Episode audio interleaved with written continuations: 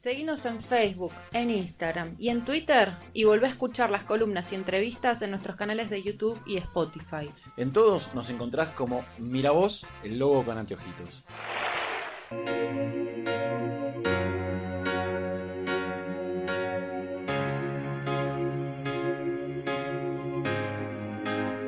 No lo puedo creer lo que hoy escuché. Dijeron que hoy me rusa igual que ayer. ¿Qué haré? ¿Cómo lo puedo? ¿Y cómo puedo acompañar? Ya sé qué voy a hacer, voy a votarlo a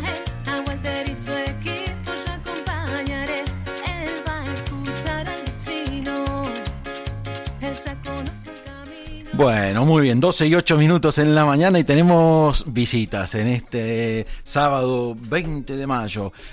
Y les contaba, estamos en periodo ya electoral, ya no preelectoral, ya estamos en periodo electoral y recibimos en esta mañana al candidato a intendente Walter Pollo. ¿Cómo le va, Walter? Bienvenido.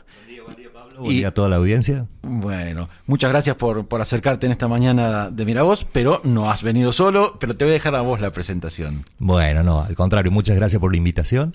Y sí, acá me acompañan hoy una de las listas, que es la lista 115, eh, encabezada por Cecilia Greco, este, Jesús Pérez y Mercedes Lencina. Bien, y están todos acá. Bienvenidas, bienvenido.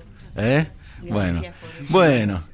Eh, Walter, vamos a, a conversar, por supuesto, sobre eh, esta campaña electoral que están llevando ustedes adelante por la Intendencia de la Villa de Merlo y el Consejo Deliberante de la Villa de Merlo, eh, que, bueno, a partir de la ley de lemas ha sido una, una apertura a la posibilidad de participar. Exactamente. No sé cómo lo ves vos. No, no, no, exactamente. Esta ley de lema hace eso, que, que sea lo más democrático posible y, y le dé la oportunidad al vecino a involucrarse, a estar acá. Bueno, en este momento nosotros estamos, me están acompañando dos listas de concejales, la 115 y la 43. En- bueno, la de ahora es la que te mencioné recién, que Cecilia Greco la, encabe- la encabeza, y la otra lista la encabeza Antolina Ramallo, Gustavo Lataruolo y Natalia Iglesias. Ajá. Este, y bueno, eso, involucrarnos. Nosotros ya veníamos trabajando hace años en, en todo lo que hace al, al cotidiano, a, la- al- a Merlo, al, al- al funcionamiento, ¿no es cierto? Sí. Me involucré el año pasado en la cooperativa del agua, donde vemos la problemática que es seria, la problemática del agua que tenemos, donde viene ya un, hace años, hace años viene y se viene parchando lo, lo provisorio, es como lo digo yo. Sí, sí, que sí. no se vienen solucionando los temas de, de fondo, digamos. Sí, sí, eh, sin duda que es así. Y, y- ah, para mí esto, por eso te decía, para mí es muy importante, ¿no? Porque a veces pasa que eh, solucionamos todo eh, desde, desde el bar. Eh, y después, bueno, hay que poner el cuerpito, ¿no? Tal cual. Eh, y eso no es fácil. Eh, y aprovecho entonces y le doy un poquito la, la palabra a este aquí a- a- al, al lado izquierdo mío, al lado femenino. Bienvenidas, como decía Cecilia. Este, vos encabezás la lista de o una de las listas de concejales que acompañan a Walter. Tenés experiencia también en la gestión municipal. Contanos un poquito, digamos, por dónde va eh, la idea, la propuesta de, de- de- del sublema de ustedes. ¿Qué tal? Buenos ¿Qué días. tal? Gracias Pablo. Buenos días a toda la audiencia. Eh, bueno, si nosotros eh, formamos la lista Unión por Junín, Ujú. la 115, como bien dijo Walter, y estamos trabajando con un equipo que está integrado por profesionales, idóneos, empre- em- emprendedores, eh, vecinos fundamentalmente, que vemos las, las situaciones problemáticas que estamos atravesando y la idea es trabajar sobre lo que se ha hecho eh, a través de una transformación, ¿sí? Eh, por ahí es el primer medio que visitamos porque estuvimos justamente... Ah, eh, mira. sí, tenemos estamos, la primicia. Estamos de estreno entonces, Estamos- está muy bien. Nuestra lista sí es la- el primer medio que visitamos en vivo, después nos estamos manejando por redes, pero bueno, porque nos abocamos a eso, a crear espacios de diálogo, escucha, reflexión con los vecinos y ahí poder eh, que surjan ideas, ¿no es cierto? ¿Y qué escuchan? Y escuchamos la problemática que todos sabemos, ¿no? Con respecto a seguridad, agua, eh, el tema de, de tránsito, las falencias eh, por ahí en los servicios, Eh, y bueno, y fundamentalmente estamos abocados también a la problemática social, que eso es por ahí lo que nos interesa escuchar en particular de cada una de las personas, por el hecho de que lo, lo cotidiano, como dice Walter, eh, revisión de servicio y todo eso, bueno, lo vamos viendo eh, en el día a día. Claro, claro. ¿Y en qué consiste, Mercedes, el- esta- esto de la social? Bienvenida. Bueno, los saludo, gracias por recibirnos. Eh, en primer lugar, eh, lo que nosotros venimos trabajando en nuestras reuniones es darle un marco y poder también eh, atravesar nuestra propuesta en una lista que se entrame específicamente en la ética, como dijo Cecilia, el profesionalismo, y también, si bien tenemos una visión de vecinos, la escucha permite también dar participación al ciudadano. Eh, creemos que hay desesperanza, que hay incertidumbre, pero también entendemos que desde el lugar ético y mostrando que vamos a trabajar con sensatez eh, y que estamos dispuestos a ofrecer el espacio de apertura, es que juntos lo vamos a poder hacer. Vemos como esa luz en donde mm, desde la política agonal, que es precisamente el querer llegar a un lugar, estamos en la transición ya a hacer una arquitectura de propuestas. Es decir, pensar en que es posible, pero desde líneas de acción que sean visibilizando, en este caso cuando haces la pregunta sobre lo social, todo aquello que ha dejado de tener un lugar o ha sentido la incomodidad de no pertenecer. Eh, por esto nosotros hemos estado pensando en líneas, eh, voy a ir directamente Sí, a lo que dale. son las propuestas, Sí, sí, dale. pensando en lo que es eh, la salud, niñeces, adolescencias y juventudes. Eh, pensamos en t- dar la intervención a la conformación de un equipo interdisciplinario itinerante que pueda visitar los barrios y que pueda abordar las problemáticas que emergen, no solamente relacionadas al ámbito escolar, en donde se visualiza el bullying, pero que es producto de situaciones vinculares que se generan por situaciones económicas, por situaciones en la salud y situaciones que están abordadas en el plano psicológico que no llegan a tener un plano integral de abordaje. Claro, claro.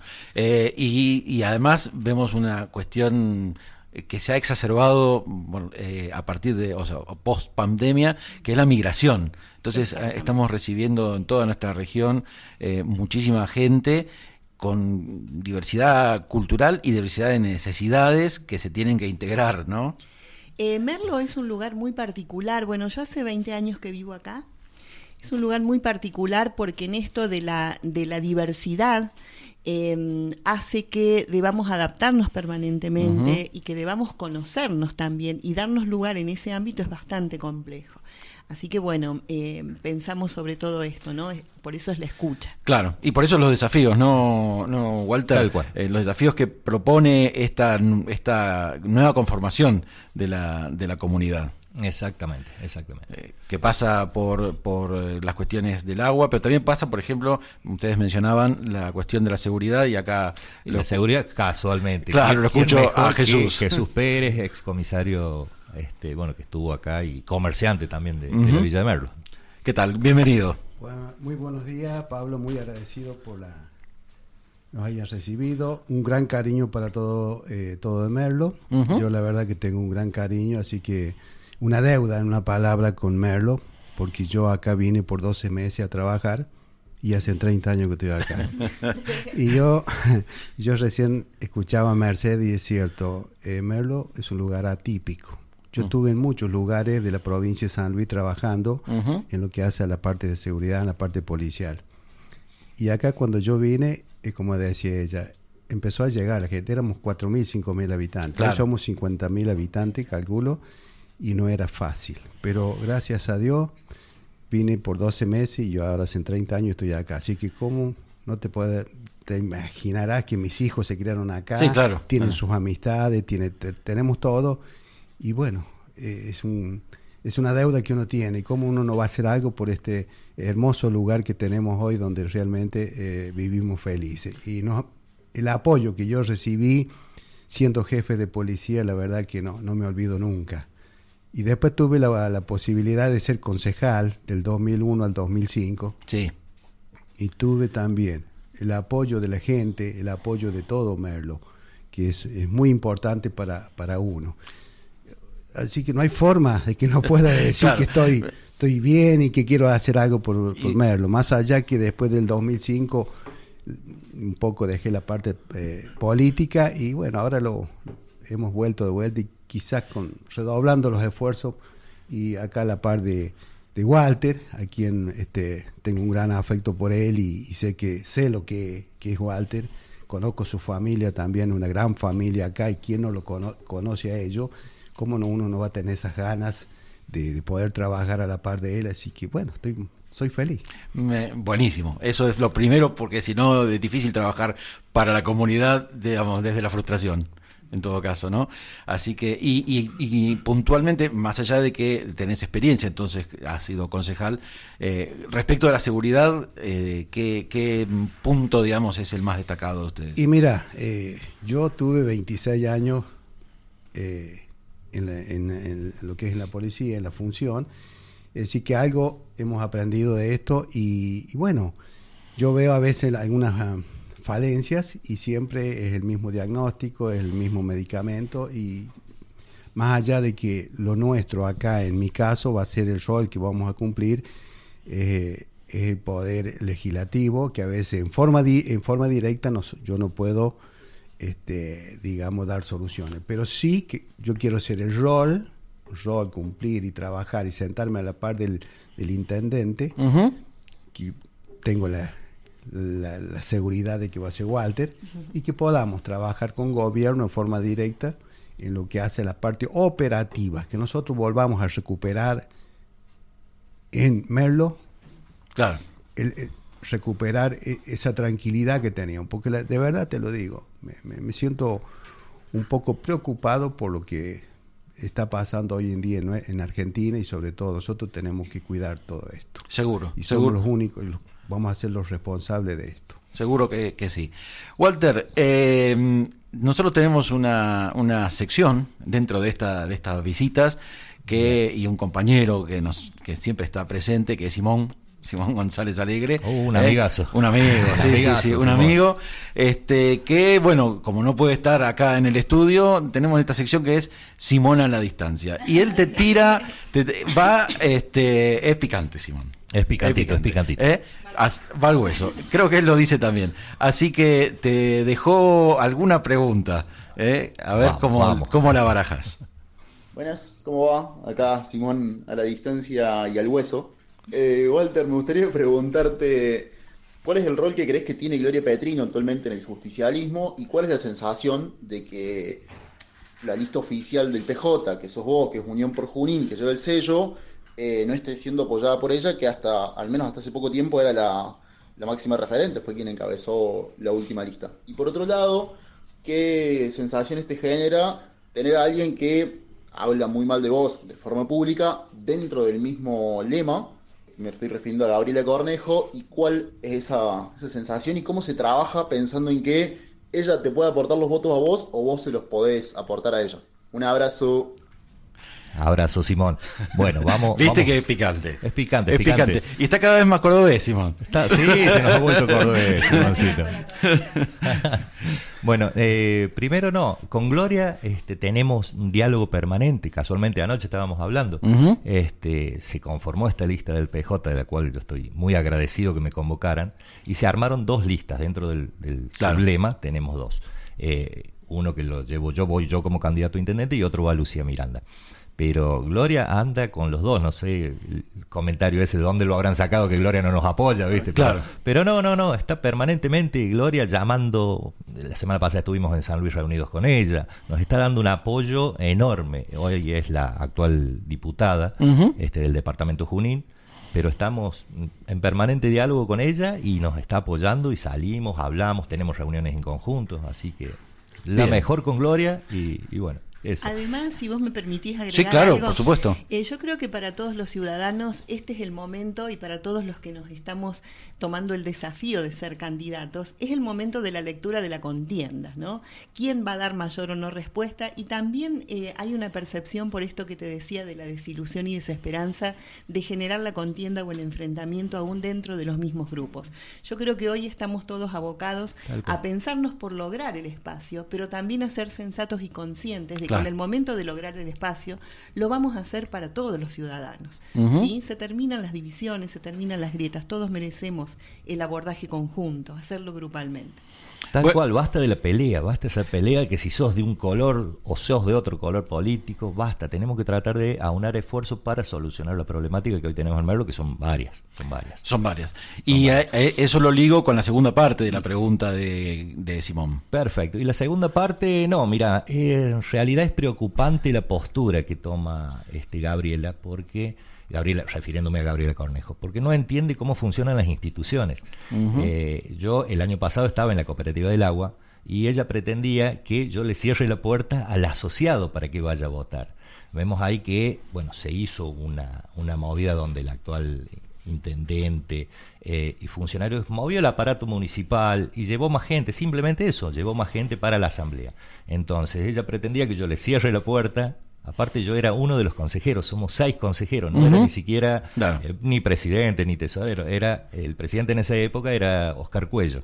Y ella pretendía eso, de que yo le cierre la puerta y que no entre esa gente a votar. Es como si hoy en, las- en las próximas elecciones del 11 de junio le cerrara la, puerta, a la puerta al votante que sa- sabe que la va a votar en contra. Entonces Claro, claro. no es democrático.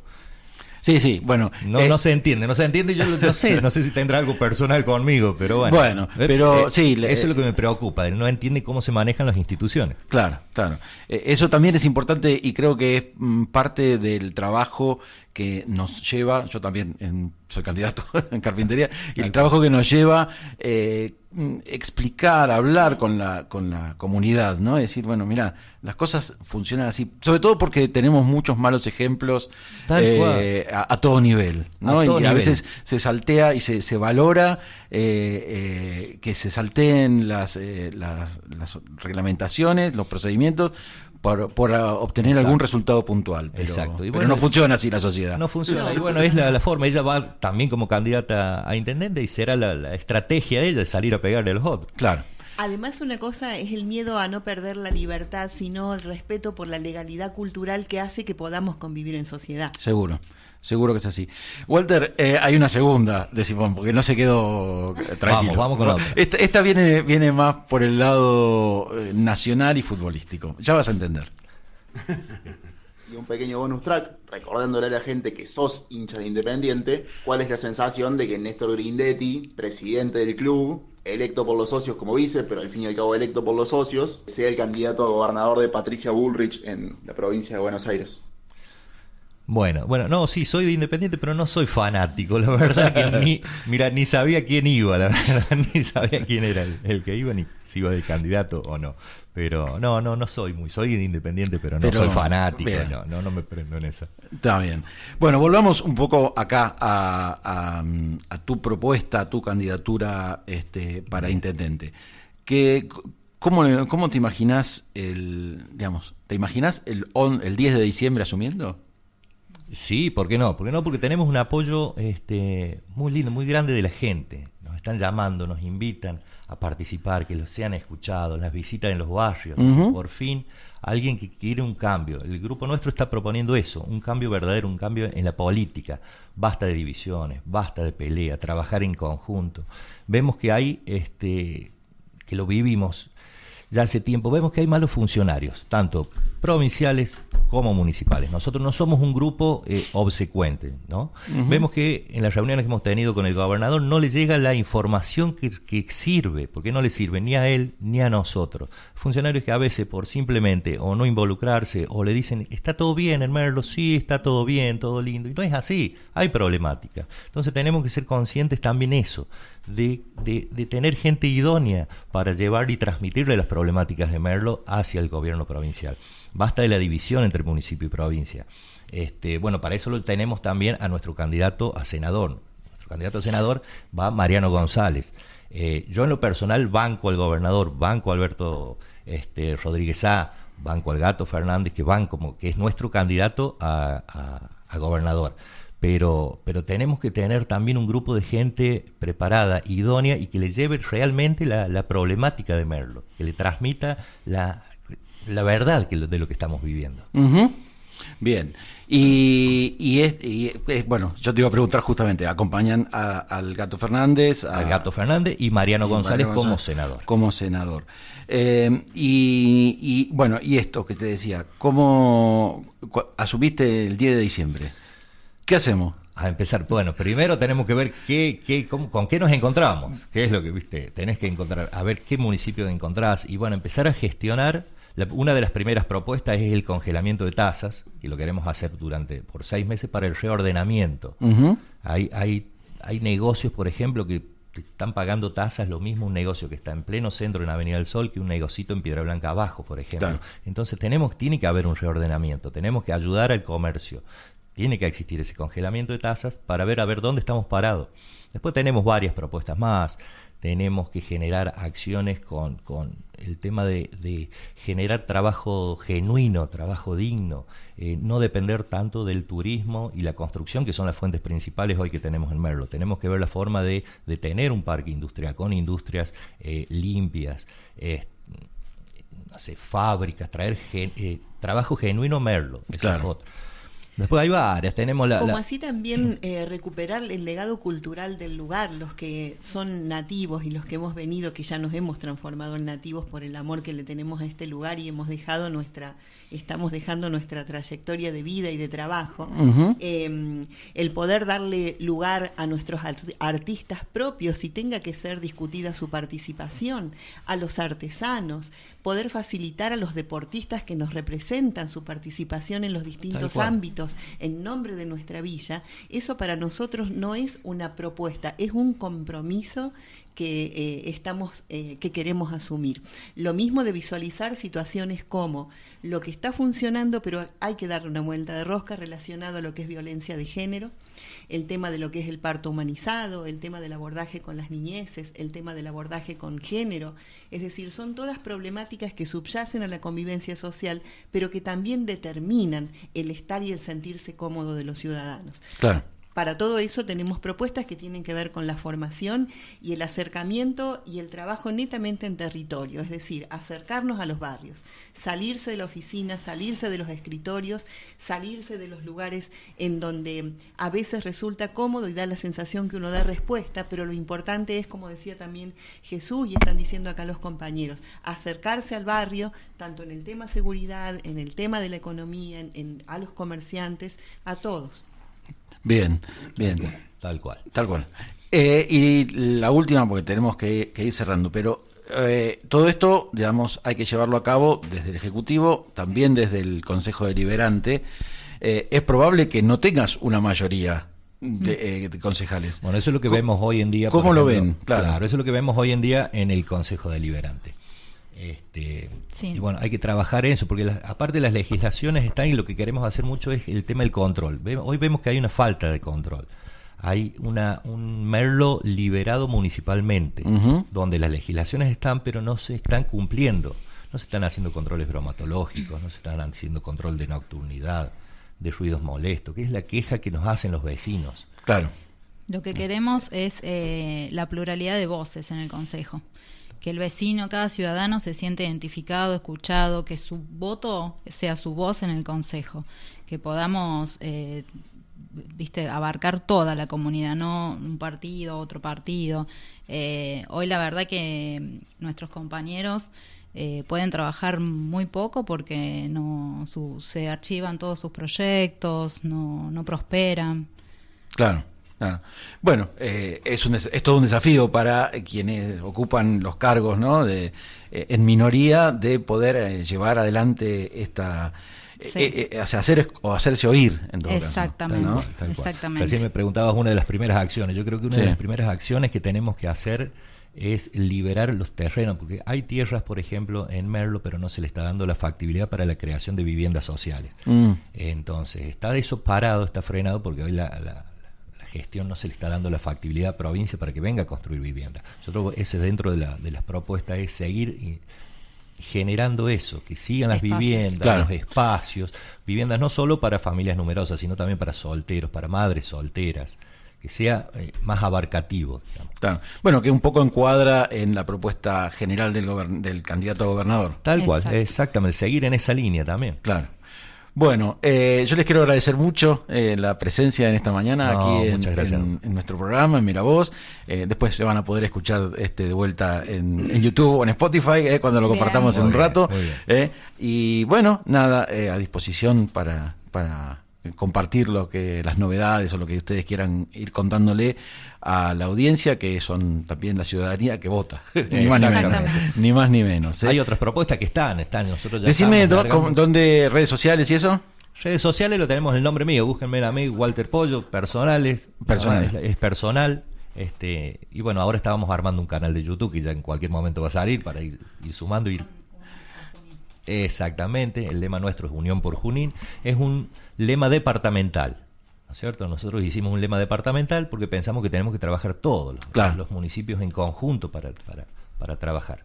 Seguro. Perdón, pero como sí. para dar un cierre me gustaría Sí. decir algo que engloba o atraviesa la- que engloba o atraviesa el abordaje, que es una propuesta netamente inclusiva, pero no inclusiva desde el uso de la palabra vacía, sino acciones que provengan desde la, desde la ética. Ser inclusivo es una problemática necesariamente ética. Lo demás son herramientas que posibilitan de acuerdo a los tiempos, a los modos de ser y a lo diverso que somos, pero está basado precisamente en eso.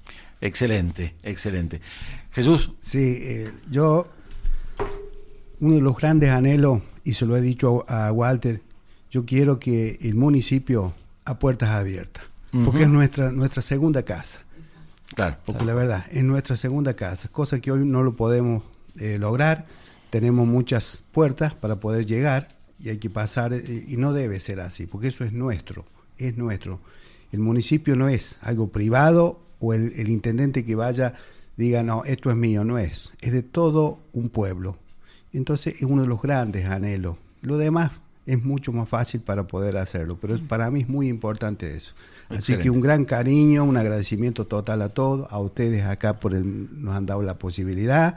Así que bueno, muy contento hoy día. Así que Me alegro, muchísimas me gracias. me Muchas gracias, Pablo. Bueno, Walter, gracias. No, no, Eh, muchas y- gracias. Y bueno, sumarme a esto, que a lo que dice Jesús, mayor participación ciudadana, que sea abierta.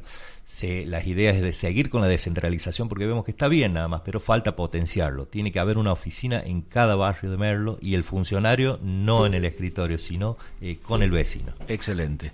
Bueno, muchísimas gracias. Entonces pasó por la mañana de, de Miravoz la gente eh, Walter Pollo y sus candidatas y candidato a concejales, eh, Cecilia Greco, Mercedes Lencina, Jesús. eh, ¿Se me fue apellido? Pérez. Pérez, Jesús Pérez, perdón.